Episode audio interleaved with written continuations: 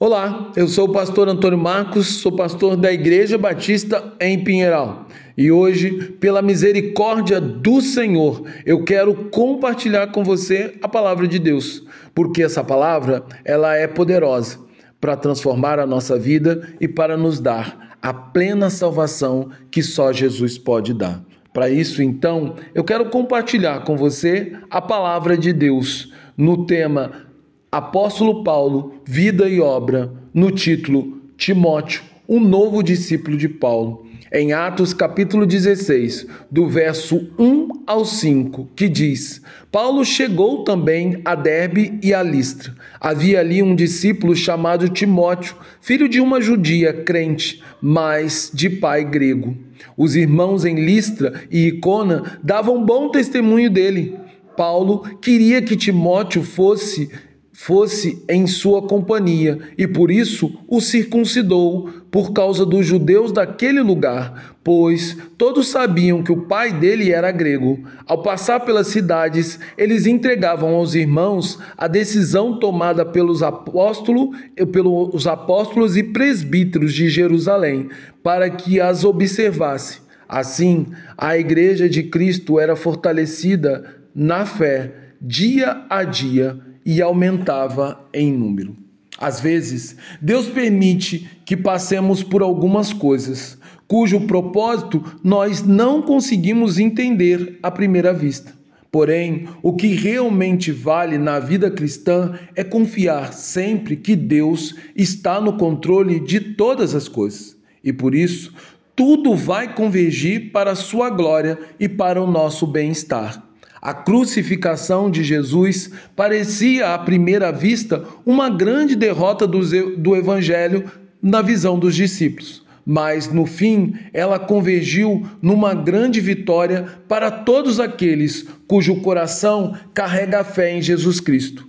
Assim, também a contenda de Paulo e Barnabé parecia um grande prejuízo para a obra missionária entre os gentios. Porém, ao final, se mostrou como um momento importante da história do cristianismo, não apenas por, pelo surgimento de duas agências missionárias, uma capitaneada por Paulo e outra por Barnabé, mas também porque esse momento significou o fim de uma etapa no ministério de Paulo, onde ele, de certa maneira, deixou os cuidados de Barnabé que era o seu uma espécie de tutor espiritual, e ele passou a caminhar com as suas próprias pernas. Agora, no início da segunda viagem missionária, era a vez de Paulo escolher um novo companheiro e fazer seus próprios discípulos. Por isso, tendo Paulo, junto com Silas, passado pelas cidades que havia evangelizado na primeira viagem, a fim de fortalecê-los na fé, o apóstolo finalmente chegou também a Derbe e Listra e tomou para si um discípulo chamado Timóteo. Ele era filho de uma judia, mas o seu pai era grego, provavelmente um descrente. Todos os irmãos davam bom testemunho de Timóteo por esse motivo, Paulo o chamou, chamou para acompanhá-lo na sua viagem missionária. Porém, para participar de tão nobre missão, era necessário que Timóteo fosse circuncidado, porque, segundo a lei, o filho de uma judia com um estrangeiro era considerado um judeu. E seria motivo de grande transtorno para Paulo levar consigo um judeu que não fosse circuncidado. Timóteo aceitou prontamente passar pela circuncidão para que o evangelho da salvação fosse anunciado a todos os povos, tanto judeus como os gentios. Dessa forma, somos levados a aprender que todo e qualquer sacrifício é válido quando o nosso objetivo final é anunciar a palavra de Deus. Por isso, o apóstolo Paulo disse: Eu me fiz judeu para com os judeus, para ganhar os judeus, para que eu para os que estão debaixo da lei, como estivesse debaixo da lei, para ganhar os que estavam debaixo da lei, para os que estão sem lei, como se estivesse sem lei, para ganhar os que estão sem lei. Fiz-me como fraco para os fracos, para ganhar os fracos. Fiz-me tudo para todos, para, por todos os meios, chegar à salvação de algum. Diz 1 Coríntios 9, versículo 20.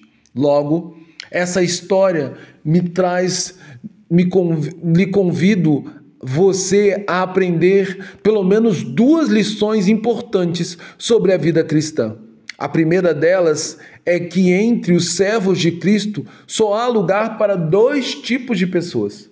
A primeira delas é aquela que está sendo discipulada, como Paulo por muito tempo aprendeu com Barnabé, e aqueles que têm passado por um processo de aprendizado, eles se tornam então aptos para fazer novos discípulos, assim como Paulo agora escolhera Timóteo para ser seu discípulo.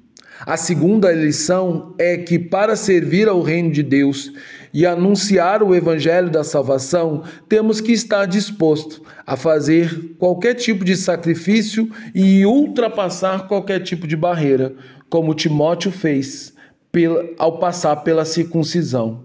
Ele só queria que em todas as circunstâncias o nome de Jesus fosse exaltado por meio da sua vida. Então, façamos da pregação do Evangelho a nossa maior e verdadeira razão de viver, porque essa é uma vida que agrada a Deus e certamente nos concederá todo tipo de bênção no reino dos céus.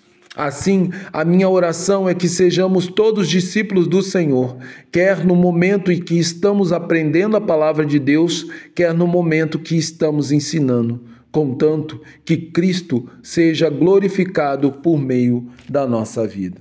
Agora, que o amor de Deus Pai, que a graça do Deus Filho e o consolo do Espírito repousem em nós, para a glória e o louvor de Deus Pai, de nosso Senhor Jesus Cristo.